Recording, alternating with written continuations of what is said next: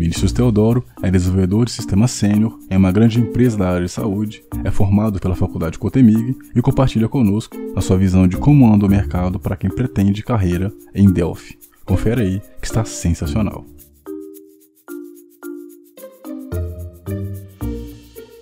Sejam bem-vindos ao Carreira Tech, onde eu ajudarei você a conhecer o meu mercado de tecnologia através de experiências de profissionais que trabalham diretamente na área. Hoje estou com um entrevistado aqui, o Vinícius Teodoro, que vai falar sobre o mercado de Delphi. Para quem tem dúvida se o mercado vale a pena ainda, ele vai nos dar uma visão de como está esse mercado. Então, Vinícius, seja bem-vindo a esse projeto. Obrigado pela sua participação e seja bem-vindo. Obrigado, Wesley. Eu que fico lisonjeado por estar participando desse projeto, né, que a gente está ajudando aí o pessoal que está começando, né? A gente sabe como é que é o início, né? Eu tive nessa situação uns 12 anos atrás, não, 15 anos atrás. Então, é, eu fico feliz de poder ajudar quem está começando a entrar na área de tecnologia. Beleza. Bom, você começou a sua carreira em 2007 com o Delphi, banco de dados Interbase. Como você enxerga hoje o uso de Delphi? Quanto a ser usado com outra linguagem de programação, se hoje em dia ele já consegue trabalhar com outras ferramentas, né? E se ele também consegue trabalhar hoje com bancos de dados mais robustos. Como é a sua percepção hoje da, da ferramenta hoje em dia? O Delphi, né, ele assim como qualquer linguagem, ele pode ser usado com, com qualquer banco de dados de mercado, né?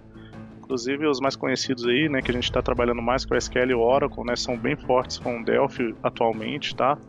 É, eu, inclusive, hoje eu trabalho num projeto com o SQL Server, né? A gente está migrando para o SQL 2017 aí, então, assim, o Delphi ele dá todo esse suporte para gente mesmo em versões anteriores. A gente trabalha com Delphi 2006 lá. Olha, sobre outras linguagens no Delphi, tem algumas versões do Delphi que ele permite é, você programar com C++ dentro do Delphi, mas não foi muito utilizado, utilizado não. É, ele é mais para o Pascal mesmo, Object Pascal, né? Então, quem, para quem talvez para quem goste de Pascal aí é uma boa opção. Boa. Qual o perfil da empresa, na sua opinião, que utiliza o Delphi como linguagem de programação? Olha, normalmente é muito utilizado por empresas ou até da fábrica de softwares também, né? Que tem o seu próprio RP, né? O Delphi é muito utilizado para RP, né? Aplicações desktop, né? E atualmente, né, um mercado que vem crescendo, que eu vejo crescendo muito no lado do Delphi, é a questão do mobile, né? Tem o FireMonkey, que é uma que é uma plataforma do Delphi para desenvolvimento, então é, eu vejo muitas empresas aderindo a ele, né? Pela facilidade, né, por todas aquelas aqueles motores de programação que o Delphi dispõe. Então, são essas duas aplicações. E normalmente, fábrica de software é muito. A maioria é RP hoje. A maioria, assim, por mais que tenha esses, essas, esses braços também de mobile, mas Teve muito RP. Oh, bacana, interessante. Ainda nessa, nessa pergunta, você sabe se o tamanho dessas empresas que trabalham com Delphi geralmente são pequenas, médias? Você sabe se tem empresa grande também que desenvolve dentro dela sem precisar terceirizar, né? Usando Delphi? Sim, sim. Inclusive eu trabalho numa empresa no ramo laboratorial, né? Que é uma das maiores do mercado, né? E previsão ser a maior em, em algum tempo. A gente tem um núcleo de desenvolvimento lá dentro né, com os nossos sistemas e temos Delphi lá. Então, assim, é, é normalmente quando você está trabalhando com RP, né? Hoje a tendência está mudando, algumas estão indo para o C Sharp também para RP, tá? Mas principalmente RPs aí que foram criados entre 2000 e 2010, é, maioria. Não, colocar 2010 para baixo, porque antes de 2000 também pode ter alguma coisa. Então foi utilizado o Delphi para poder ser criado, né? A maioria, assim. Hoje em dia, alguns, algumas empresas estão procurando um pouco o C Sharp para trabalhar com isso, né? Então, outras estão pegando versões mais novas do Delphi, que o Delphi também vem sendo atualizado, então tá mais ou menos nesse cenário aí. Mas empresas grandes sim usam Delphi, né? Quando tem o um desenvolvimento interno.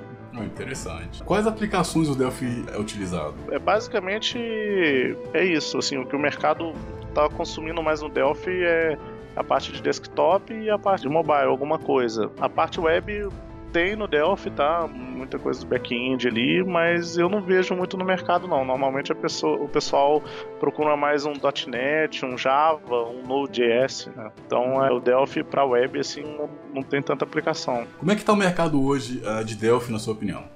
Olha, o mercado de Delphi não tem tantas vagas, igual .NET e Java, assim, e também não tem tantos profissionais, né? Por um lado é bom, tá? Porque os profissionais que são bons estão sendo bem valorizados, né? Assim como foi o COBOL um tempo atrás e tal. Então, assim, o, o, como muita gente está migrando do Delphi para C Sharp, para Java e tal, então o pessoal que está ficando no Delphi e que tem um conhecimento bom, o mercado está valorizando, entendeu? É, você vê bons salários no Delphi aí hoje no mercado. Só que o ponto negativo seria o quê? Tem poucas vagas, né? É, tá nessa situação. Pessoalmente, né, eu tô em Curitiba hoje, eu tô feliz com o mercado, assim, não, não vejo, assim, escassez ainda de vagas, né, mas é uma tendência, né, pelo que dizem aí, é que o Delphi vai, as, as empresas estão cada vez mais, mais querendo tirar o Delphi, principalmente na parte de RP. Algumas estão mantendo, mas outras estão querendo migrar para outra tecnologia. Então, fica um ponto de atenção aí para quem está no Delphi, né? Você falou aí sobre o mercado e tal. É, em Curitiba que você trabalha aí. O mercado aí é grande? Como é que é a sua percepção aí? Olha, o mercado em Curitiba, cara, diferente de Belo Horizonte, que é mais aberto, né? Você, você vê muita vaga, muita, muito profissional. Né? É, o mercado em Curitiba é mais fechado, principalmente em Delphi. Né?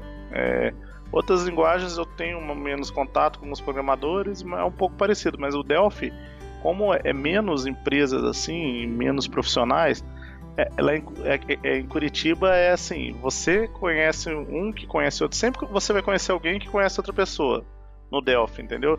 Então acontece muito de pessoas que saem de uma empresa, vai trabalhar em outra, ah, fulano tá lá, então é, trabalhar juntos em mais de duas ou três empresas, entendeu? Parece que tem uma, uma rotatividade profissional. Às vezes tem, tem um amigo meu que ele já trabalhou três vezes na mesma empresa lá.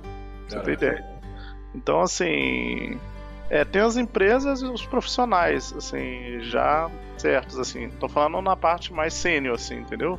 Uhum. Então, o mercado em Curitiba, ele é, na parte do Delphi, ele é aberto porque sempre tem oportunidade para quem está vindo de fora, né? Em Curitiba é, tem uma escassez assim de profissionais de TI, né? Então sempre vai muita gente de fora, vem gente do Nordeste, vem gente de Belo Horizonte, vem gente do Rio, né? Tem bastante gente assim que eu trabalho de outros lugares, né? O pessoal que é de lá mesmo é, é engraçado, o pessoal que está lá mais tempo, que eles sempre estão nos mesmos lugares, vão rodando assim, né? Nas empresas que tem Delphi. Então isso mostra um pouco no número pequeno de empresas que trabalham com Delphi e o pequeno número de profissionais que tem no mercado, né?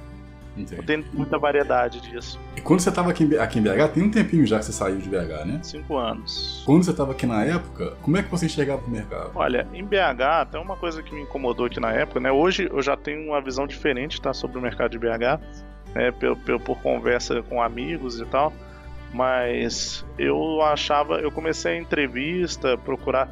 Né? Eu, eu trabalhava, eu, eu tinha um, um emprego que trabalhava de de PJ, né? Então, assim, mas eu chega uma época que eu falei assim, ah, eu quero entrar numa empresa, CLT e tal, eu comecei a procurar. Aí eu vi que, assim, o mercado tava meio prostituído aqui, velho. Tipo, eu ia nas entrevistas, o pessoal queria pagar pouco, ou era muita gente na peneira. Então, assim, aí às vezes eu conversava com um cara, assim, não que eu acho que seja necessário pra nossa área, mas às vezes a pessoa não tinha nem tanta experiência e estudo que eu, né, concorrendo comigo. Então, assim, obviamente o salário da pessoa vai ser menor que o meu, né? Então, a empresa acabava sempre optando pelo salário menor, né? E isso era um problema que eu via em BH, isso em 2015, tá? Hoje eu acredito que não, eu vejo muitas empresas grandes aqui em BH que estão valorizando bastante profissionais aí, mas na época eu tava vendo muito esse cenário. Foi quando eu decidi, né, dar um. É, até por experiência pessoal também, né? Eu tava meio saco cheio do, tanto do mercado, então também queria ter uma experiência pessoal fora.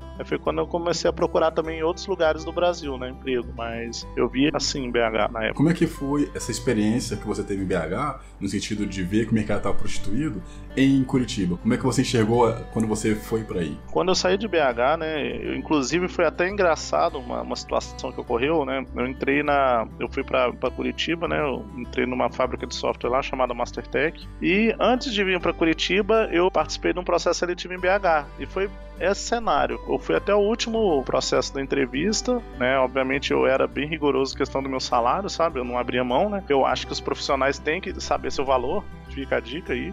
Eu acho que cada um tem que pôr seu valor, porque não adianta querer ficar desesperado para ter emprego e depois, né? Eu acho que todo mundo tem que pensar no seu valor mesmo. Aí eu vim para Curitiba Aí chegou aqui, um mês eu aqui, o cara da empresa que eu participei, né, do processo seletivo, me ligou e falou assim, Vinícius, no último processo da entrevista tava você e o fulano, mas como o salário dele era mais baixo, a gente optou por ele, mas o cara não deu certo. Você quer trabalhar com a gente? E assim, o cara ficou uma semana me ligando, inclusive falando, não, vem pra Belo Horizonte, sua família tá aqui, né, sabe? Uhum.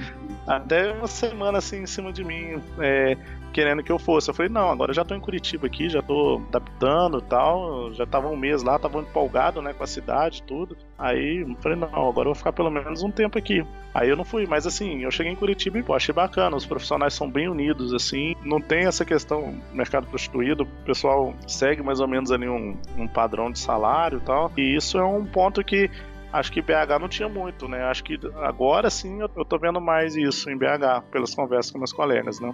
Em 2011, você teve contato com Python, Palha Inteligente, VBA, etc. Nessa época você já tinha ouvido falar sobre Data Science? Onde você pensa em investir? Como você enxerga esse mercado? É, eu vejo com bons olhos esse mercado, na verdade, né, de data science e tal. Bom, na época, em 2012, 2012, 2013 ali, né, 2011, nossa, é, esse termo não era, não era, utilizado, pelo menos eu não conhecia, né? Eu fui começar a ver o profissional de data science aí em 2015, né? Então, assim, por mais que eu já tinha ali um contato, né, com Python e tal, ele tinha algumas aplicações de mineração de dados ali e tal, mas não tinha todo o conceito de data science. Né, até em 2015 eu, eu conheci um profissional, até ele falou que era cientista de dados e tal, eu até fiquei curioso, né, sobre a formação, achei bacana, achei legal, né, uma coisa que eu poderia ver. Eu falei, mas onde que você estudou para virar cientista de dados? Ele falou, não, eu me auto-intitulei cientista de dados, né, porque ele já tinha uma experiência grande, né, com isso, só que não tinha um curso ainda, algumas coisas, né, voltado, muito estudo em relação a isso, né. Agora tá um, tá um termo bem usado, assim, uma, bastante pós-graduação na área e tal. Eu acho legal, mas não é o meu foco hoje, né, data science. Eu uso para outros fins aí o Python, né. Entendi. Bom, a sua carreira tem uma estrutura diferente. Exemplo, geralmente as pessoas começam como estagiário, evoluem para programador, depois analista e assim por diante. No seu caso, você já foi estagiário, analista de planejamento, consultor, analista desenvolvedor de sistemas, founder em uma startup, etc.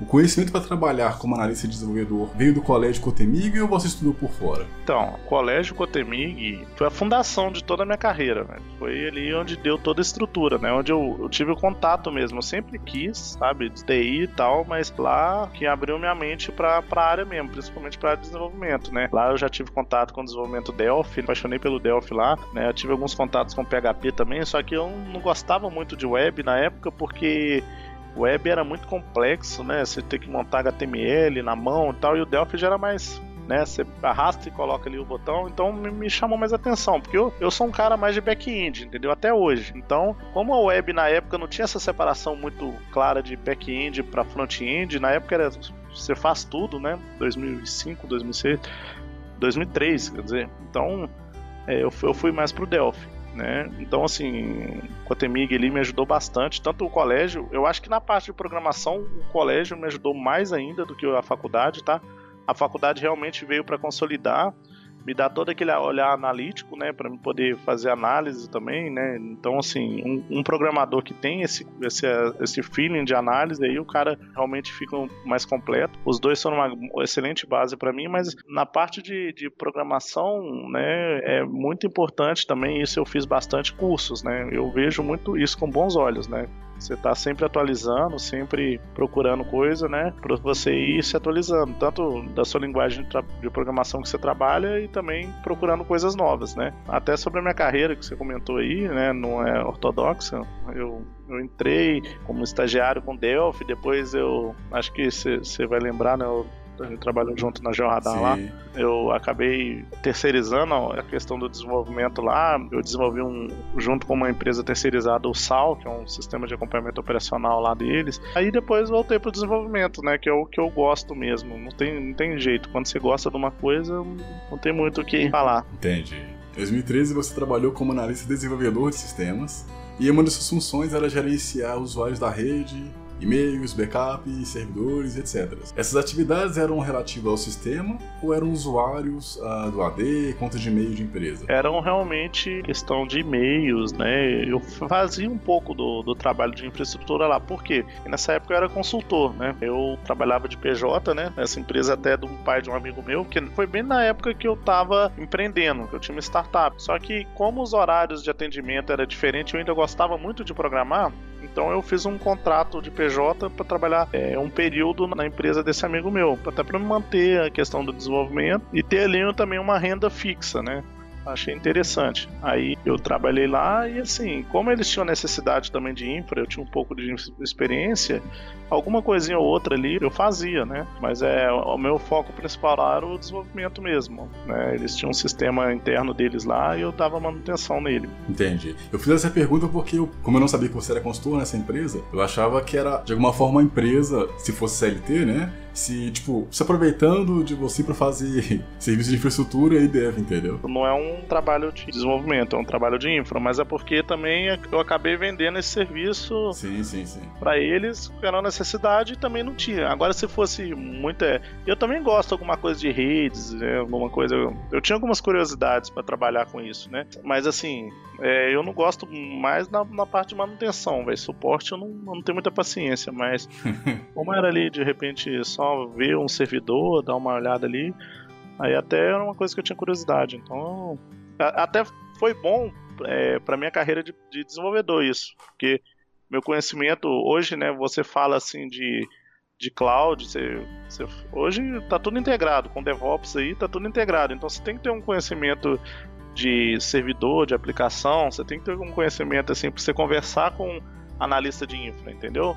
Sim, e hoje sim. tem muita metodologia nova que está deixando o desenvolvimento cada vez mais próximo da infra. Então isso é me deu um, uma visão maior do, do que está ali por trás, né? Sim. Inclusive eu lembro que quando eu trabalhava numa empresa que eu saí recentemente, um bom tempo atrás, tinha uma, uma profissional, ela estava desenvolvendo uma aplicação e ela estava com contato com o cliente, né? Era questão de VPN, se não me falha a memória. O conhecimento de infra, né? Que é, por exemplo, ah, você saber interpretar as respostas do ping, por exemplo. Esses conhecimentos te ajudam a você, às vezes, lidar com o cliente. Por exemplo, ah, a VPN aqui não está fechando, o problema é aqui ou é lá fora. É, logicamente, você vai ter um apoio de infra, mas se você às vezes está no cliente, por exemplo, e está tentando acessar a rede da sua empresa e não tem ninguém para te dar contato naquele momento, às vezes esse tipo de conhecimento já te salva. Então eu vejo que até mesmo também para trabalhar a sua aplicação, ou acessando a banco de dados do cliente, ou acessando propriamente o banco de dados local, né? Às vezes você consegue resolver uma coisa muito mais rápido com conhecimento de infra que vai te ajudar, sabe? A mitigar o problema. Certeza. E assim, isso você falar é um ponto bem importante mesmo, porque às vezes, né, o problema vem para você ali no desenvolvimento né? A aplicação tá, não está funcionando, está parado, está parado. E, e às vezes não é nem problema da aplicação, é um problema de rede, é um problema, né, nada a ver ali um, né, que, que, que, ocorreu, um problema de máquina, né? Então às vezes a gente tem que ficar se virando, né, para falar não, isso aí não é problema do sistema, tal, chegar pro cara mostrar, né? É, então assim, até para para, digamos assim, saber se defender assim, sobre os problemas que ocorrem, é bom. Isso é uma coisa bacana, é legal. Pois é. Em 2015 você atuou como desenvolvedor de sistema sênior, trabalhando com Delphi, SQL Server, Interbase, Report Builder, Assembly, .NET, PHP e mais. Como é a experiência de trabalhar com tantas linguagens que possuem particularidades? Bom, é, inicialmente, Wesley, eu amo o que eu faço, cara. Isso aí eu tenho muito orgulho de falar, então assim, não para mim não é dificuldade nenhuma aprender, não é dificuldade nenhuma programar, entendeu? Às vezes eu penso, né? Quando eu tô programando é como se eu estivesse jogando um jogo. Eu tento levar isso pra vida mesmo, né? Cada desafio novo, cada projeto novo é como se fosse uma fase nova. Eu fico ali, às vezes eu quero terminar logo, entendeu? É, às vezes até tenho que me cuidar, né? Porque às vezes quer ficar até mais tarde para terminar já, né? E a gente tem que dar atenção também para a família, né? É. tem bastante demanda lá no meu trabalho atual, então às vezes tem a necessidade de ficar mais tempo e tal. Eu não tenho problema assim para aprender, eu gosto muito. Eu sempre estou estudando, sempre estou me atualizando, sempre procuro estar tá participando de eventos, né, de cursos e tal. Acho bem interessante, né? Entendi. Você acha que hoje em dia é normal um profissional trabalhar com tanta linguagem, é, com particularidades diferentes assim? Não é normal. Isso acho que vai de cada profissional, tá? Isso não é uma, uma receita de bolo, porque Tem muita gente que, que busca ser especialista na linguagem, igual, ah, eu quero ser especialista .NET, eu quero ser especialista Delphi, eu quero ser especialista Java, por exemplo, né? Isso aí vai de cada um. Mas como assim, eu já estava tendo um pouco de dificuldade para desenvolver algumas coisas em Delphi, até para algumas coisas não ser legal, né? Ele tem as restrições dele. Né, eu comecei a aprender o .NET, aí tinha algumas aplicações da última empresa que eu trabalhei que era PHP, eu comecei a aprender para dar um apoio e tal. Agora eu adoro aprender a coisa que eu mais gosto, tipo assim, entrar num projeto com uma linguagem nova. Isso acho que vai de cada um. Eu me sinto valorizado por, por saber mais linguagens, isso aí é legal, né? Você, é, o mercado vê com olhos bons, mas isso acho que vai de cada um. Não, não é uma coisa, ah, você precisa de saber todas as linguagens. Não, você tem que ter pelo menos uma aí que é o, o seu forte, né? Sim. Até porque hoje o meu forte mesmo é Delphi. Daqui a um tempo, eu acho que o Delphi também, né, meu, na minha opinião, não tem muito futuro, sabe? Então eu pretendo realmente me especializar em .NET ou Node ou alguma outra linguagem. Mas é, eu ainda estou estudando qual que seja a melhor mesmo, né, para mim estar trabalhando. Uma, uma, pergunta mais voltada para quem quer entrar né, na, na área de programador. Na sua opinião, a pessoa precisa de gostar de matemática para ser um programador? Não necessariamente, tá? Matemática é importante, mas assim, né, no computador o cálculo tudo é feito pela máquina. Você precisa adorar lógica. Tá? Lógica é o o X da questão está embaixo de tudo. Antes de você aprender algoritmo, antes de aprender uma linguagem de programação, você tem que ter uma boa lógica de programação. Isso, essa questão da lógica, inclusive algumas escolas atuais estão colocando lógica na grade aí da parte do, do ensino fundamental, justamente pela necessidade de programadores que o mercado está tendo, tanto para agora que já realmente já tem uma demanda alta, tanto para o futuro. A projeção é aumentar cada vez mais, né? Essa demanda. Então, lógica é onde você tem que ir. Né? Se você gosta de jogos, já é um bom começo para você ser um programador, porque trabalha muita lógica ali, você tem que é, encarar um desafio, né?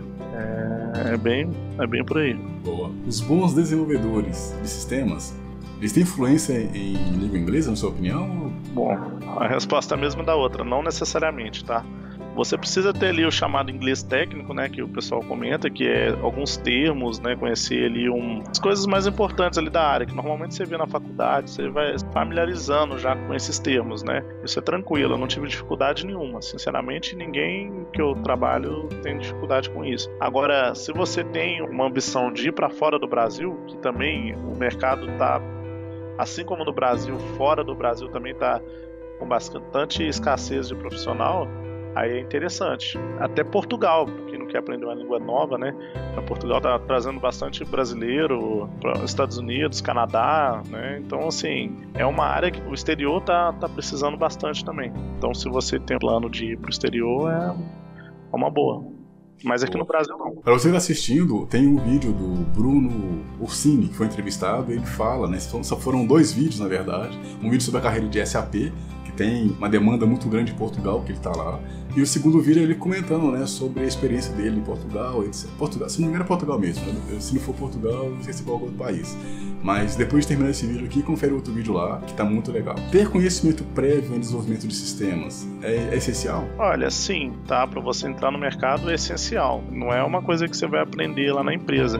Até porque para você entrar no estágio, ele vai te pedir um monte de coisa na nossa área, né? Não tem como você entrar totalmente leigo no mercado. Então, é bom aí antes de você entrar você procurar um curso técnico ou pelo menos um curso de programação aí, né, que você vê online aí, igual é, tem esse nosso amigo que disponibiliza ou qualquer um curso, né, e vai estudando, né, aí na hora que se sentir seguro vai para o mercado, né, mas assim você precisa ter um conhecimento prévio, um, não é uma área que você vai aprender. Obviamente, sua experiência vai aumentando à medida, né? Eu, se eu sou um profissional sênior, hoje eu dou todo o crédito para minha experiência profissional. Eu, assim, porque você aprende mesmo é no mercado de trabalho, né? O curso técnico ali, ou o curso que você fez, é só para dar uma base mesmo. Mas é muito importante você ter essa base, você ter esse, é, esse conhecimento prévio, né? Essa é uma das perguntas que eu peguei na internet também, onde está escrito assim: por que deveria optar pela carreira em desenvolvimento de sistemas? Ou de software? Bom, o primeiro ponto que eu coloquei, né, e eu acho que é o mais importante de todos, é você gostar daquilo. Tá? Desenvolvimento de sistemas ou você ama ou você odeia, né? Principalmente na faculdade eu tive muito contato, contato com pessoas que entraram na faculdade ali achando que era coisa simples, né? Que era tranquilo, gostava de Facebook, Instagram. É. E acharam que TI era a carreira deles, né? Então, você tem ideia, quem, quem estuda TI vai entender o que eu tô falando. No primeiro período tinha 60 alunos, no segundo tinha 20, entendeu? Então, normalmente, essa é a, é a média né, da, das faculdades aí de TI. É importante você, você gostar mesmo do que você faz, porque se você não gosta, já vi gente trabalhando infeliz, que nossa, que saco isso aqui. Eu dou muito valor para isso. Eu amo o que eu faço eu acho que todo mundo tem que gostar do que faz, né? Se dá dinheiro ou não. Eu tenho um primo meu que trabalha com música, né? Tocando em bar. E ele adora o que faz. Então, acho que é isso. Cada um tem que procurar o que, o que ama, né? Então, esse é o primeiro ponto que eu, que eu coloco, né? O que o cara tem que optar. Caso a pessoa ache, ache que é uma língua que é bom, né, para ele, é uma área que está crescendo muito no mercado. É, todo mundo sabe, né? Os salários estão legais, né? Ok aí, comparado com outras áreas. É um mercado bom, tá faltando profissional, tanto no Brasil quanto no exterior. Então eu acho que é por isso. Questão de você gostar do que faz e questão de ser uma área que está crescendo muito e ter muita demanda. Então, dificilmente não vai ter um, um êxito na carreira. Se você ter vontade de trabalhar e de estudar, né? Porque a nossa área é essencial, né? Estudo também. Então, se a pessoa gosta de desenvolvimento e gosta de estudar, é perfeito para ela. Só para complementar o que você está falando aí, inclusive a criação desse projeto, né, que é o Carreira Tech, ele é feito para encurtar o tempo das pessoas que não tenham ainda noção de se vale a pena ou não investir em tecnologia, porque, por exemplo, uma coisa que a gente acaba esquecendo, né, que é muito valioso é o nosso tempo, nosso tempo de vida e etc. Eu comecei com curso técnico e tinha Delphi também, eu gosto muito do Delphi, apesar que tem muito tempo que eu não mexo. E quando eu comecei, era quase a entrada pro Bob, assim, você via lá 100 pessoas e saía duas. então, o que eu comecei a perceber é que muita gente, isso é na minha opinião, logicamente, né? Muita gente às vezes não sabe o que quer fazer ou não sabe o que, que faz ela feliz de trabalhar, sabe? A criação desse projeto, primeiro, é para atender as pessoas que acham que tecnologia é só você saber usar o CMD, ou é só usar o Facebook, ou é só baixar vídeo do YouTube, ou seguir tutorial. É, é muito além disso, né? E o segundo objetivo também é de alguma forma encurtar o tempo que ela vai ter para entrar na faculdade, para depois ver que não é, ou às vezes ver que aquela linguagem não era o que ela precisava, ou às vezes ela fez um caminho que ela gastou muito tempo e aquele curso vai deixar de existir daqui a um tempo. Então você que está assistindo, assista os outros vídeos também, eu te convido a assistir, ouvir o podcast que vai estar disponível no meu site. Me siga no Instagram também. E compartilhe com seus amigos, porque com certeza esse projeto já ajuda muita gente. Eu recebo muito agradecimento, eu fico feliz com isso. Mas vai ajudar muito mais à medida que vocês também forem compartilhando. Então, eu gosto muito de fazer isso que eu faço. E eu acho que quando você ama o que você faz, né? Mesmo que pague muito ou pouco, a sua felicidade ela, ela já é válida, sabe? Porque no final das contas não é o dinheiro que vai te fazer feliz. É você olhar para trás e você ver que você viveu, sabe? Não, não só correu atrás de algo e não vai te trazer amigos, entendeu? Então é meio que isso, assim. Só um comentário, tá? Isso é interessante que você falou. E eu compactuo muito disso. E vocês que estão assistindo aí, que são estão entrando no mercado, porque assim, você vai ficar a maioria do seu dia trabalhando, né? Então, assim, você tem que fazer o que você gosta. Imagina você ficar ali que saco, né? Aí você trabalha o dia todo, vai para casa dormir, né? Você tem uma, basicamente só o sábado e domingo ali para descansar. Então, assim, não, imagina né, a sua vida inteira, né? O que o Wesley falou, né? Você olhar para trás e ver não, eu realmente eu fiz o que eu queria, eu tava tranquilo na minha vida, isso é, é o mais importante. E eu dou muito valor para isso mesmo. Eu penso assim, se um dia eu enjoar de TI, hoje eu amo o que eu faço, mas se um dia eu falar assim, ah não, não é isso mais que eu quero, eu vou procurar outra coisa, entendeu? Vou vender coco na praia. é. Eu vou virar youtuber, quem sabe, né? Eu já penso em dar aula quando for mais velho, eu, sei lá, eu sempre procuro, né, estar tá alegre com o que eu faço. Isso é bem importante. Pois é. Eu mesmo estou num momento de transição de carreira, a parte que o Vinícius falou de estudar, eu estou estudando muitas outras coisas que eu não pensava em estudar, que eu tinha preguiça de estudar antigamente, porque a parte de comunicação e trazer pessoas para até mesmo aprender com a experiência delas, me dá uma outra perspectiva e me faz muito mais feliz de estar contribuindo com as pessoas, mas também de estar aprendendo. Hoje eu comecei a valorizar o gosto de aprender. Uh, eu não sei se é coisa de idade, que eu tô começando a virar a serra já, mas quando você vê que você aprendeu, pelo menos no meu caso, eu fico, caraca, eu aprendi isso, cara. E para mim, toda essa experiência nessa trajetória também é muito válida. Então, você tá assistindo, independente da sua idade, no meu grupo do WhatsApp, né, se você quiser, deixe nos comentários que, que eu te mando é, privativamente, porque deixar em sites acaba que tem muitos robôs que compartilham porcariadas, uh, ou me chama na fanpage, né? Nos grupos que eu tenho de WhatsApp, acaba que eu, que eu vejo pessoas de vários níveis de idades e eu vejo pessoas que amam uh, estar estudando ou amam compartilhar conhecimento. Então você que está interessado em entrar nesse mercado, assista os vídeos de fato, né? Vai me ajudar também. Mas assista para você encurtar o caminho para chegar onde você quer. Entre em grupos de discussão, sabe? Começa a brincar, né? Fazer teste em casa, etc. Porque isso tudo vai te ajudar a você economizar tempo e ver se de fato é isso que você quer. E mesmo que você invista nessa carreira e daqui a um tempo você não queira mais, porque nós, né, ao longo do tempo mudamos o pensamento, etc. Pelo menos você fez e você gastou um certo tempo naquilo que você gostava.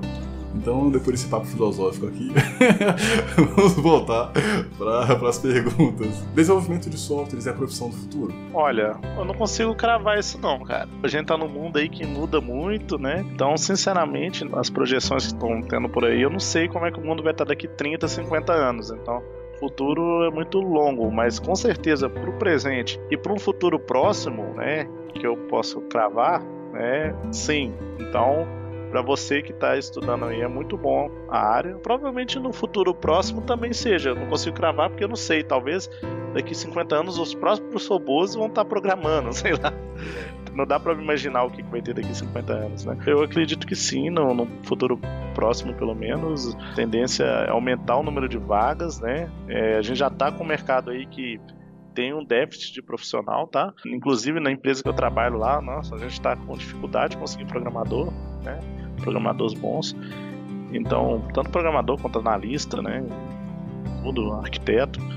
Então, com certeza é um bom investimento, sem dúvidas. Boa. Você tem dicas para pessoa que está começando agora a estudar, seja com algum cursinho ou seja na própria faculdade, para essa pessoa conseguir um estágio? Bom, conseguir um estágio é difícil, eu vejo na nossa área, tá? Mas a dica é você investir em cursos, você se atualizar, participar de eventos, né? Curitiba tem bastante, né? Aqui em BH também eu vejo que tem, inclusive eu tô querendo ir um aqui em BH. É evento de metodologias ágeis, né? Tem um Agile Minas, lá em Curitiba tem um Agile Curitiba, eventos de linguagem de programação, workshops, sabe? Você conhece muita gente, isso é legal e você aprende bastante. Assim, é muita experiência que você absorve. Eu acho muito bacana, tá? E eu acho legal também cursos. Você fazer curso online, comprar uma plataforma de cursos ou, ou fazer cursos aí presencial, né, da forma que você achar melhor, for melhor seu aprendizado. E logo, logo, você estando, conforme a gente respondeu numa pergunta anterior, você tendo uma bagagem boa aí de conhecimento, com certeza você vai arrumar um estágio, né? Boa.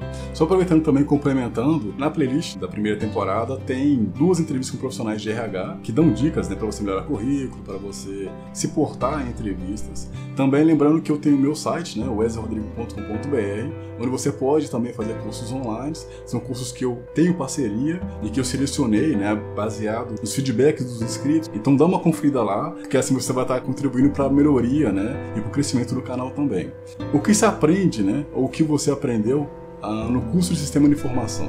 Olha, o curso de sistema de informação ele te dá uma base até diferente, né? Tem muita dúvida entre os profissionais que estão entrando entre o curso de ADS, a ADS que eu falo análise e desenvolvimento de sistemas e o curso de sistema de informação, né? O curso de sistema de informação ele te dá um complemento, assim, digamos, de matérias mais da área administrativa, contabilidade, né? Ele te dá um, até um pouco de cálculo, assim, e tal. Ele te dá essa base maior. E o curso de SI é um curso que é mais voltado ao técnico mesmo. Você aprender ali a fazer engenharia de de software, o gerência de projetos, tal, que também tem no curso de sistema de informação. Então, o sistema de informação ele é um curso um pouco mais completo, né? Que no meu ponto eu gostei de ter, porque como eu trabalho com RP, RP você tem que conhecer muito o processo da empresa, porque ali você está certamente trabalhando com o setor de contabilidade, você está desenvolvendo o que eles estão fazendo, financeiro, tudo. Então é bom você ter essa bagagem, né? Então, bom, você pega ali conhecimento técnico, também aprofunda em compiladores, algoritmos, inteligência artificial, te dá todo esse know-how de coisas coisas que você precisa para se capacitar mais no mercado, né? E te dá o que eu falei, aquele complemento. Vamos se você já tem uma bagagem de programador, com certeza, depois de fazer o curso de sistema de informação, você vai sair com a cabeça mais aberta de outras possibilidades que tem, né? Você começa a olhar, programação é só um lado do negócio. Aí você começa a ver que tem data science, tem a parte data mining, chatbot, inteligência artificial, machine learning, né? Então, vários termos você vai aprendendo que é bastante importante, é bem valorizado no mercado. Então, assim, se ter essa visão geral da área é importante. Então, o curso ele te dá todo esse conhecimento, né? E além de ter programação também, né? na minha época eu vi Java lá, orientação a objeto, eu vi bastante Java. Inclusive lá que eu decidi que eu não ia trabalhar com Java, né? uma questão minha. Né? Eu não me adaptei bem com Java e acabei ficando no Delphi mesmo.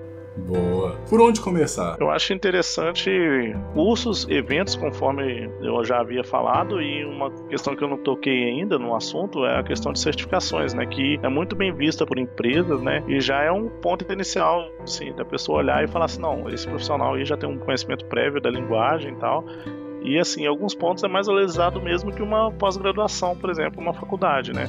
Para programador em si. Então é interessante a pessoa estar tá ligada nesses três pontos aí. E faculdade também é, é interessante, mas porque hoje em dia, não só na área de TI, todas as áreas, como a faculdade virou uma questão mais acessível, não porque é uma coisa que eu acho essencial um cara ser programador ter faculdade, mas porque a maioria dos programadores tem faculdade. Então, se você não tiver faculdade, também é um ponto a menos que você tem. Então, se você puder fazer faculdade, faça. Se não, foque em curso, eventos e certificações. Como é a sua rotina de trabalho? Olha, minha rotina é reuniões do Scrum, né? A gente trabalha com metodologia ágil Scrum lá, desenvolvimento, né? Eu trabalho bem diretamente com desenvolvimento de sistemas. Hoje, na minha empresa lá, como eu sou mais sênior, digamos assim, da equipe, né, de Delphi, então acabo tirando alguma dúvida do pessoal, né, participando de alguns projetos ali, dando um apoio lá para coordenação de desenvolvimento e basicamente isso, né? Qual o perfil, na sua opinião, de quem pretende trabalhar como desenvolvedor de software? Olha, a pessoa tem que gostar muito de desafios, ela tem que gostar de lógica de programação, que eu já tinha comentado, mais importante que eu vejo. Obviamente tem que gostar de programar, né? E assim, tem que gostar de se atualizar, de estudar, né? Então, esse é o perfil de quem vai trabalhar com software, né? não pode estar parado. Quais os desafios na carreira de um desenvolvedor de software? Olha, eu vejo como um desafio é se manter atualizado, tá? Assim, no início, né, obviamente você está empolgado e tal, você tem que estar tá sempre atualizado, você tem que ter tempo para estudar, né, trabalhar em equipe, né, trabalhar sob pressão, mas é coloca um grande mesmo desafio é se manter atualizado. Por quê? Hoje eu tô com 31 anos, né, sou casado, tenho uma filha, né, então acaba que você tem que dar uma atenção, né, obviamente, né, para sua família, né? E você tem que ir encaixando isso no meio, né? Você tem que, pô, sábado tem um, um workshop que é o dia todo, né? Às vezes, ah, tem um curso que eu quero fazer e tal, você tem que ir administrando isso, né? Principalmente depois que você casa e tal, você tem que saber dosar bem os dois lados. Bom, a gente vai para um rápido intervalo, não sai daí, te volta daqui a pouco e não dá pausa. Você tem perguntas que não foram respondidas? Então envie e-mail para carreiratech.weserrodrigo.com.br informando a sua pergunta, além do assunto que se trata, seja a entrevista de Java, Data Science, entrevista de emprego. Envie e-mail para carreiratech.weserrodrigo.com.br eu estou guardando aqui para trazer a sua resposta.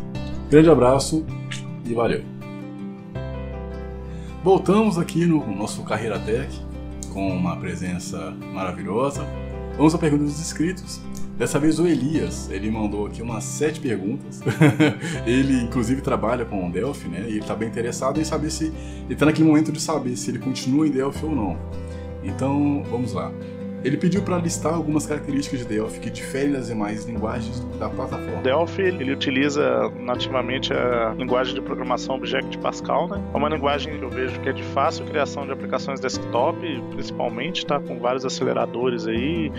Né? Você consegue ter bastante produtividade, né? Pela facilidade que o Delphi dá e tem um visual bem amigável e intuitivo. Então, normalmente os programadores assim não tem muita dificuldade de pegar, né? Acho que você trabalhou um pouco com Delphi, você viu na época da uhum. seu curso lá. Ele é bem intuitivo mesmo. Então, normalmente tem bastante aderência por programadores por isso mesmo. Delphi tem suporte para criação de módulos via web? Tais como integração do sistema, acesso ao sistema pelo navegador? Tem, tá, tem suporte. Inclusive, eu desenvolvi alguns web services em Delphi lá na, na, empresa que eu trabalho. Apesar de eu não gostar muito, eu acho que a parte de web service do Delphi não funciona muito bem. Eu não, não gosto muito dessa parte. Eu vejo o Delphi mais como uma aplicação para desktop mesmo e, como eu tinha falado também, a questão do mobile. Tá crescendo muito a área do mobile com Delphi, a parte do FireMonkey lá. Para mobile ele funciona bem? Funciona, funciona. Tem muita empresa utilizando, tá? Ele tá até crescendo. Eu vejo bastante vaga para Delphi para aplicativos. Eu vejo bastante coisa. Não é igual Xamarin, por exemplo,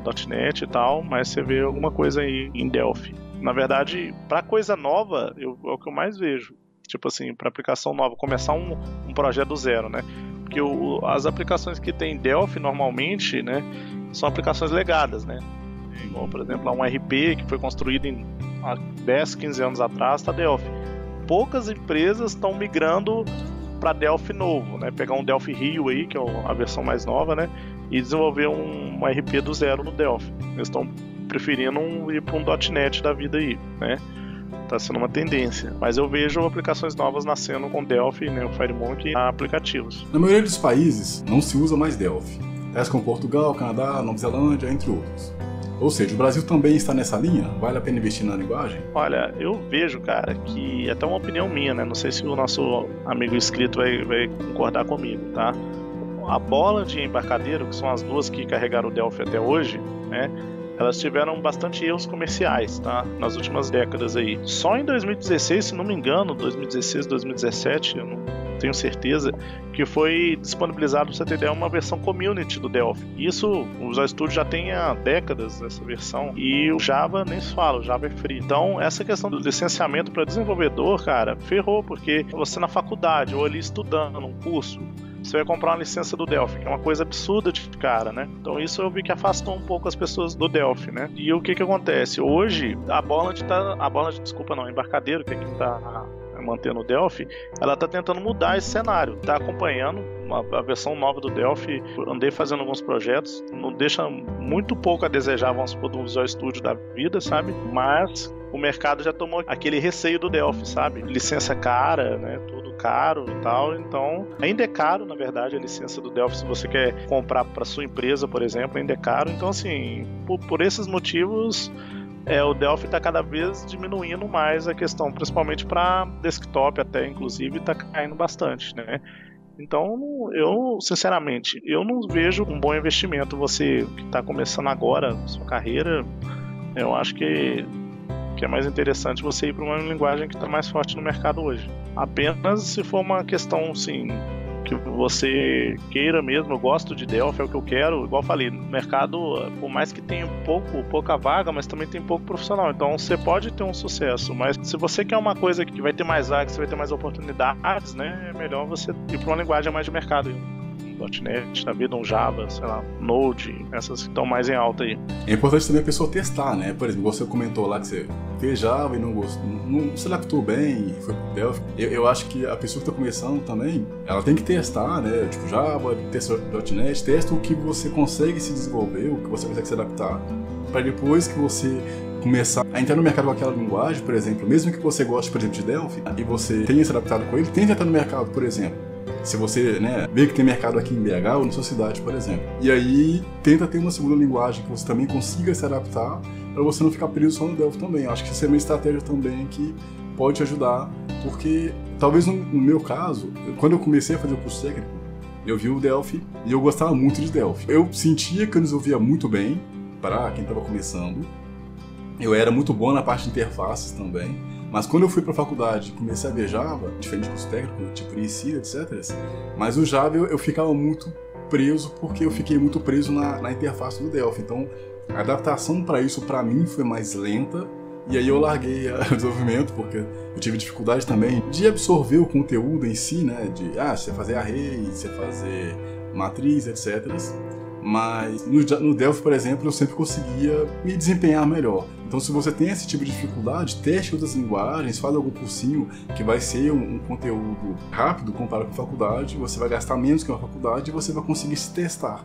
Eu acho que é a melhor estratégia do que você fazer na faculdade, você vai às vezes receber duas linguagens e às vezes naquelas duas você pode ter o azar de não se adaptar e às vezes achar que a programação é para você. Talvez de fato não seja, talvez você só não tenha encontrado a linguagem que você se adaptou, entendeu? Faz totalmente sentido o que você falou, né? Acho que meu caso foi, na verdade, Java eu não, eu não me adaptei bem, né? Continuei com Delphi e realmente, se você gosta de Delphi, né, se você estudou, gostou, vale a pena, sim. Né? O, o mercado tá, tá menor, mas tem menos profissional, então a chance de você conseguir um emprego também é bom, tá? Nossa área, inclusive, tá muito boa, assim, graças a Deus tá, tá muito boa, então você vai conseguir alguma coisa, né? Você tem que fazer o que você adapta, o que é melhor para você. Você falou muito bem sobre isso. Obrigado. Os caras. tá. Agora para sua pergunta. Delphi pode ser usado como uma linguagem funcional? O padrão dela é PO e sempre foi? Olha, acredito, eu nunca trabalhei com Delphi como linguagem funcional, mas eh, pelo que eu andei pesquisando, é, a versão a partir de 2010 tem alguma coisa disso. Tem uma coisa que você consegue trabalhar, tá? É, depois eu até posso pesquisar mais e passar mais informações. Mas o Delphi sim sempre foi orientado a objeto, tá? Foi uma programação orientada a objeto. Porém, é muito normal assim, né? Quem trabalha com Delphi vai concordar comigo de você ver código estruturado, né? Normalmente a pessoa abre o botão lá, já pega e coloca o código lá dentro, né? Não faz aquela questão que você vê no Java, no .NET, tá sempre trabalhando com objeto. Eu acho que a parte de orientação do objeto no Delphi não é tão familiar assim, igual .NET e Java, por exemplo, que já é uma coisa que você praticamente obriga a trabalhar orientado a objeto, entendeu? Mas sempre foi orientado a objeto, Delphi. É uma linguagem, sim, que você consegue, né? Mas você vê muito Frankenstein, esse sistema Delphi aí, que um programador um programador gosta de orientar objeto, o outro programador é estruturado. Aí você vê uma parte do código está orientado a objeto, outra está estruturado, é uma confusão. Ainda mais em RP grande, assim, né, que tem é... muitos desenvolvedores.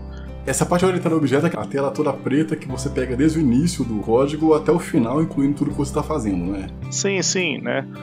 A parte orientada a objeto é onde você cria, né? Você cria ali um, uma classe, né? Você declara lá quais ah, são sim, os sim. atributos dela, né? E, e ter ali os métodos dela, né? Então, essa parte é a parte onde você cria um objeto, né? Tanto em qualquer uhum. linguagem.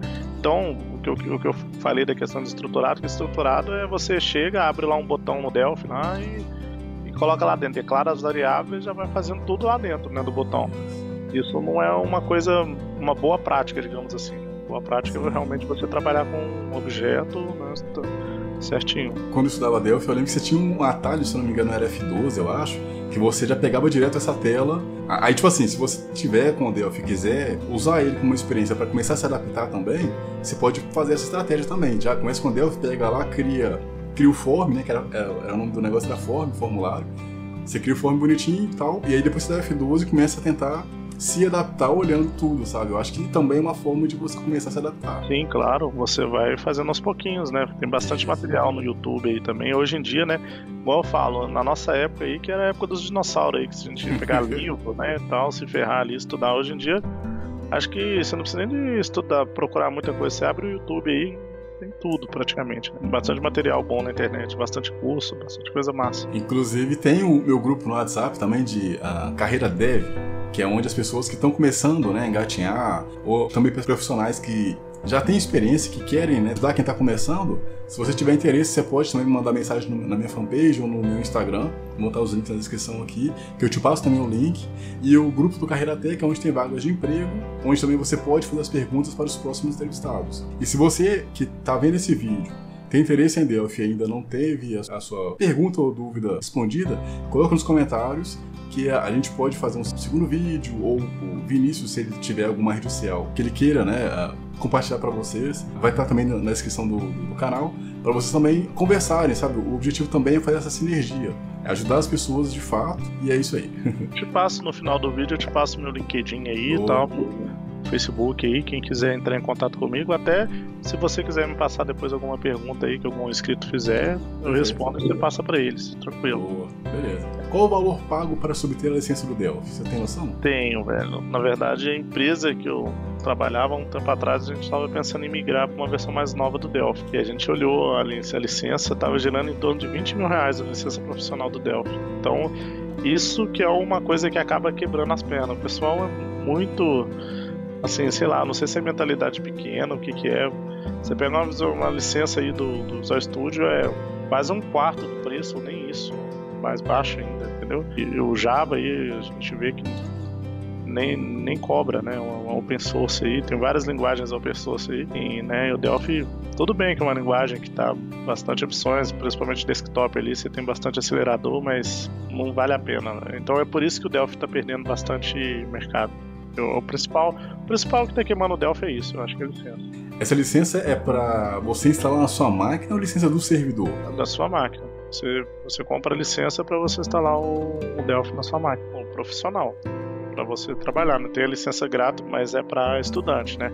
E assim, além do Delphi, né? O Delphi ele vem acompanhando com bastante componentes, assim, e melhora ainda mais o desempenho. Então, se você for pegar aí um Dev Express, um componente de relatório top, né, um report builder aí e tal. Aí tudo isso vai agregando valor. Você vai ter que comprar componente ali, componente porque o, o Delphi ele dá a opção de você construir componentes dentro do Delphi e vender esses componentes, né? E os componentes que normalmente as empresas compram também tem ali um componente de emissão de nota fiscal, alguma coisa assim, tudo. Então isso vai agregando valor. Então, por exemplo, você tem uma empresa lá com três caras que vão desenvolver. As três máquinas, além do servidor, vão ter o valor de 20 mil. Isso. Caralho. Bom, existem ferramentas para testes automatizados? São pagas? As fábricas de software utilizam? Sim, existem algumas ferramentas aí que estão sendo cada vez mais utilizadas por fábricas de software, empresas que desenvolvem software em, em geral. Inclusive, o back-end está sendo muito utilizado o conceito de TDD, né?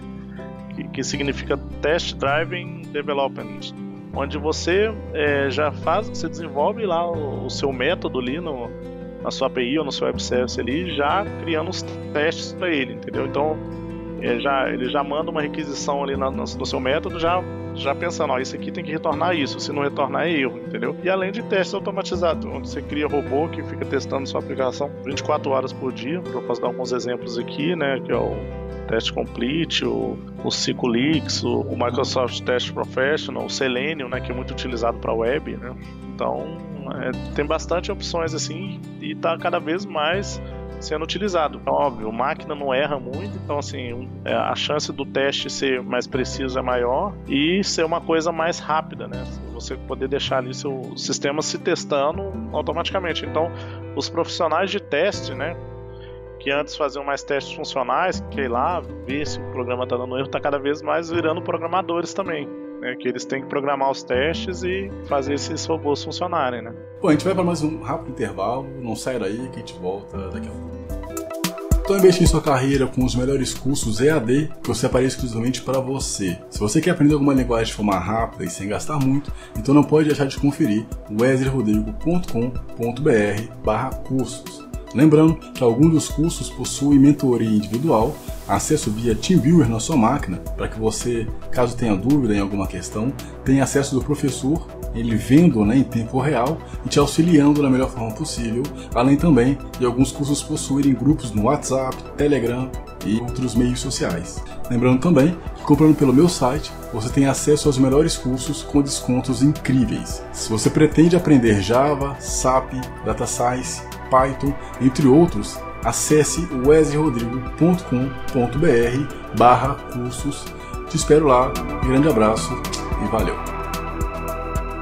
Voltamos agora para a última parte, né? a parte pessoal do entrevistado, que hoje é o Vinícius Teodoro e Sampaio. Mentira. Os caras, né? Ô, oh, Vinícius. Sua carreira ela foi, ela foi né, criada, a gente até comentou isso na primeira parte, de uma forma não ortodoxa. Como você se vê daqui a cinco anos? Meu plano, né, realmente é seguir o caminho de ser arquiteto, né? Inclusive estou procurando já alguma especialização para mim estar tá caminhando para essa área, tá? Eu gosto bastante na é porque quando você é programador, né, ou você vai para a parte de gestão, análise, gestão, né? Ou você vai para a parte de arquitetura, né? Então, como eu gosto muito da parte de código, eu gosto muito de, de programar, então, e naturalmente você tem que procurar um caminho para você seguir, porque eu já sou desenvolvedor sênior, né? Eu, como sou uma pessoa bem técnica, eu quero ser um arquiteto, é, meu, é, o, meu, é o meu foco hoje, né?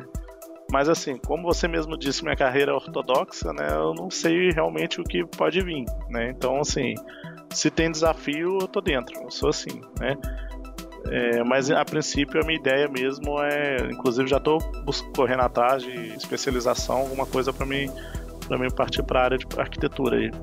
Em 2002 você criou uma startup e trabalhou no mercado de dropshipping. Como foi essa experiência? Bom, a experiência no dropshipping foi muito, muito legal, cara. É, sinceramente, eu, eu sempre gostei de empreender também, além de programar, né? Uma, uma área que eu gosto muito. E é um negócio que eu, eu fui, correr, fui correndo atrás, fui aprendendo as coisas, não tinha muito onde pesquisar, né? Fui aprendendo e fui vendo que o negócio estava dando certo, né? Aprendi muito, ganhei muita experiência assim com inglês, né? Que eu tinha que falar com fornecedores na China, ganhei uma grande experiência também com a parte de anúncios, né? A parte de marketing digital. Foi bem legal isso aí. Além de ser uma questão que me deu muita experiência, também deu uma graninha boa, porque na época, como não tinha muito isso, foi bem legal. Sim, também questão financeira. Hoje em dia, você acompanha o mercado? Como é que tá a sua visão sobre esse mercado hoje em dia? Eu não acompanho, não. Na verdade, tem um amigo meu que começou a trabalhar com isso há pouco tempo. Aí ele me, me procurou, falou, Vinícius, eu lembro que você trabalhou e tal. Aí ele se arriscou na área, sim. Mas eu vejo que fechou um pouco o mercado, assim, de dropshipping, não é? Ou já tem tido muito problema de mercadoria chegar estragada e tal. Alguns anunciantes não aceitam você trabalhar com dropshipping. É, é bem, eles olham com olhos às vezes não, não tão legais. Mas assim, tem gente trabalhando ainda, né? Mas tem bastante mais gente, entendeu? Muita gente. Aí vira aquele negócio da concorrência e fica mais difícil entrar, né? E, eu, e, tem a questão dos anunciantes também, mas assim, ao, ao, fundo, eu não sei como é que tá, eu não acompanho muito.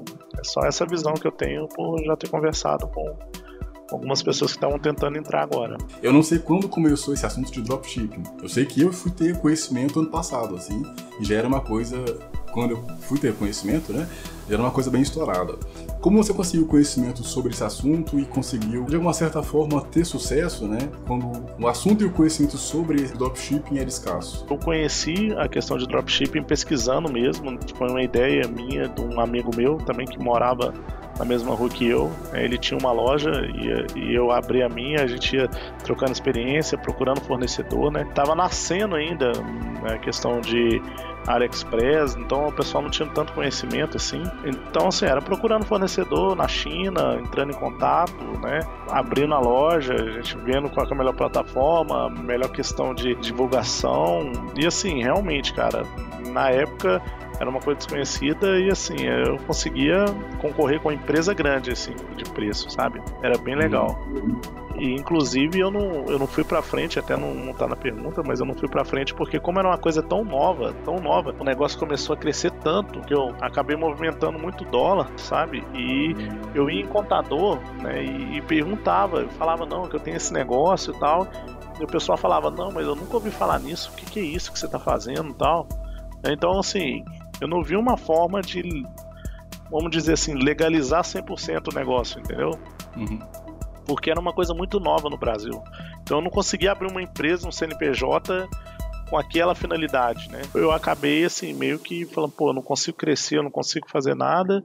Né, e tinha aquela vontade que eu tinha também de voltar para o desenvolvimento e tal. Mas assim, é, aí acabei meio que deixando de lado, assim. Mas eu, eu, cheguei a ganhar muito dinheiro, assim, na época. Bastante dinheiro assim, com isso aí.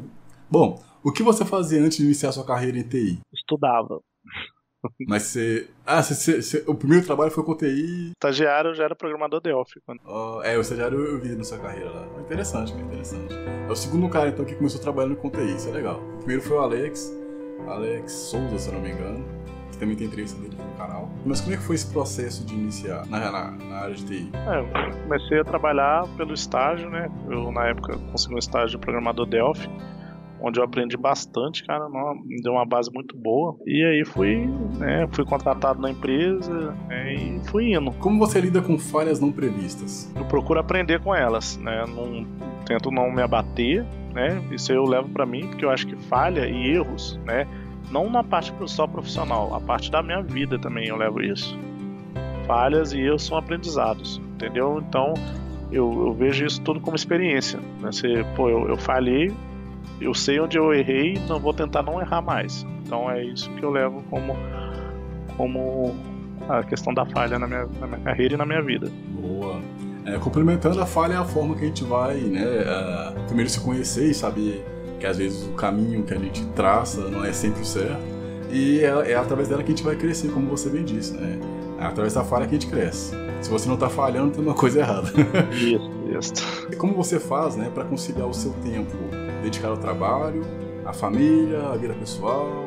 É interessante a sua pergunta, tá? É complicado, né? Na, na questão de programador, você tem que tomar muito, muito cuidado com isso, porque às vezes, né, você está numa fase da sua vida que você quer, né, obviamente, juntar um dinheiro e tal. A área de TI tem muita demanda e normalmente os prazos curtos de entrega de projeto e tal, então às vezes exige muita hora extra, né? Então, às vezes se você for só pensando em fazer hora extra, ganhar dinheiro e tal, você acaba deixando sua vida um pouco de lado. Então você tem que tentar conciliar bem isso, né? Principalmente quando você é casado e tal, né? Você tem que tentar ter um planejamento. Eu, particularmente, obviamente, né, por mais que eu seja casado, é, eu, eu, tenho uma demanda muito grande na minha empresa lá que eu trabalho. Então, assim, normalmente eu já sei qual projeto é aquele que vai dar mais problema, entendeu? Quando eu, eu entro num projeto, eu já vejo, opa, esse projeto aqui é um que vai agarrar um pouco, né? Então, eu já meio que me planejo, falo, ó, eu acho que esse mês aí eu vou ter que fazer algumas horas extras, né? Então, é, mais ou menos conciliando e me planejando. Né? Eu tento me conciliar, porque realmente a, a demanda e a pressão da nossa área realmente é uma coisa de doido, assim. É, Você utiliza alguma técnica para estudos? Olha, eu gosto muito de videoaulas, eventos, cursos é, presenciais ou até em plataformas digitais, tá? Eu não sou muito o cara da leitura. Se for preciso ler, né, eu, eu procuro sempre estar tá fazendo pausas, né, para não ficar uma coisa entediante, né. Eu sou aquele cara que gosta de fazer as coisas no meu tempo, né, até para absorver melhor tudo. Ah, só puxando uma parte da parte de você que não gosta de ler, você que está ouvindo também que não gosta de ler, tem podcasts, né, é a forma de você absorver ah, no momento que você às vezes, por exemplo, está fazendo caminhada, você está é, lavando louças, etc. É o que geralmente eu faço, né, quando eu estou fazendo janta, por exemplo ou tô, tô lavando vasilha, eu ou tô ouvindo, ouvindo o vídeo, ou tô ouvindo o podcast, ou quando tô fazendo caminhada também. Também tem a opção de você ouvir o livro, que eu esqueci o nome agora. É, audiobook, eu acho que chama. Ou deve ser o nome do programa, enfim. Você pode ouvir, apesar que eu não gosto, eu prefiro ler, mas tem um tempinho que eu não leio. mas sem, hoje tem várias opções também de você lidar com, com esses detalhes, né? Qual foi o maior desafio na sua carreira? Eu não digo só da carreira, pessoal também, tá? Mas eu fiz isso pela minha carreira me mudar para Curitiba, cara. Que aí é uma mudança assim, por mais que ainda seja Brasil, né, como dizem, mas é, é uma cultura totalmente diferente, né? O Brasil, obviamente, o Brasil tem bastante diferença cultural. É uma cultura diferente, são pessoas diferentes, a comida é diferente, né? Não tem aquele negócio da comida mineira que a gente tem aqui. Longe da família, né? Dos amigos aí de Belo Horizonte. Eu coloco um desafio da minha carreira porque, obviamente, hoje eu tô casado em Curitiba, tenho uma vida aqui, mas quando eu tomei essa decisão foi 100% pensando na minha carreira profissional, no meu crescimento profissional e pessoal. Boa. Qual foi o melhor momento da sua carreira? Olha, eu acredito que é o atual. Sempre procuro melhorar, tá, tá evoluindo, né? Eu espero que continue assim, né? Hoje eu tô numa situação que eu tô feliz, que eu gosto de onde eu tô trabalhando, que eu, que eu acho que o meu salário tá justo e tal. E eu pretendo, inclusive, que daqui cinco anos seja o melhor momento da minha carreira também, melhor do que hoje, e daqui 10 anos seja a mesma coisa. Eu procuro sempre estar, tá, né? Óbvio, né? Uma hora vai chegando a idade, né? Tal, você tem que ir procurando se adequar, mas eu vejo como eu tento sempre tá me mudando para me estar tá no meu melhor momento, tá feliz, tá alegre com aquilo que eu tô fazendo. Boa. Qual a sua visão de futuro ah, relacionada à área de tecnologia? Olha, eu não vejo tanto como futuro, sinceramente, eu vejo como presente, assim, a área de tecnologia, né? Eu vejo que vai cada vez crescer mais, né? As empresas, principalmente, que não tiverem ligadas, né? Isso vai até não só para o pessoal de TI, empresários em si, o cara que não está ligado na tecnologia, não está atualizando sua empresa, o cara vai morrer, entendeu? Porque hoje a tecnologia, né, as empresas estão cada vez mais dependentes dela e cada vez mais otimizam os processos da empresa com a tecnologia, né? Então, assim, eu vejo como tecnologia cada vez mais vai ser o essencial né, para a vida das pessoas e das empresas. Qual o seu objetivo final de carreira? Você comentou sobre ser arquiteto, mas qual é o objetivo que você pensa assim, ó, eu quero chegar no máximo nesse nível aqui? Tá, boa pergunta, viu? Pergunta profunda. Olha, eu acho que o meu objetivo de carreira é eu conseguir absorver o máximo que eu puder de conhecimento, aprender o máximo da minha área que eu mais gosto, né, das coisas que eu gosto e poder ensinar outras pessoas, né?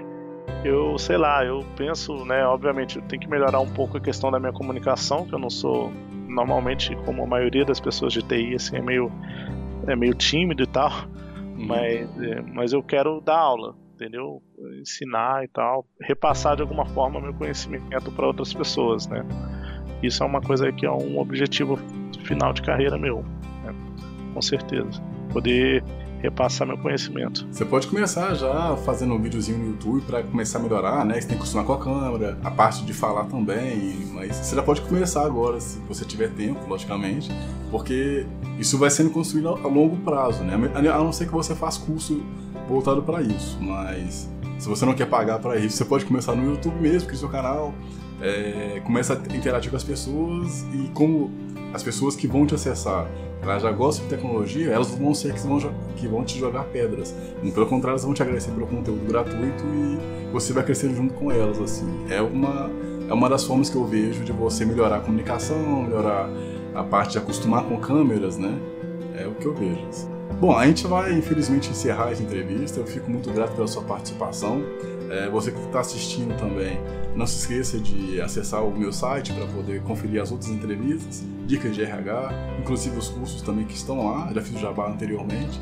Vinícius, é, muito obrigado pela sua participação e se você quiser dizer alguma coisa para o público ou alguma, alguma correção, o momento é seu.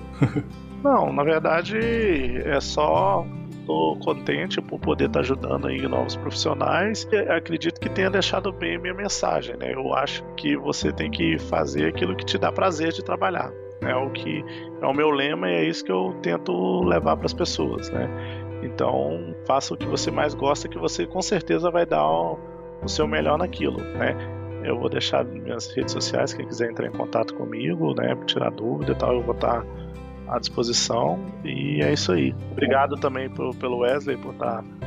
Por, né, pela entrevista, né? A experiência, aquele negócio a gente vai trocando aqui, conversando e vai aprendendo também, então isso é legal e tamo junto. Obrigado, cara. Obrigado de novo aí. Grande abraço, valeu e até mais. Valeu.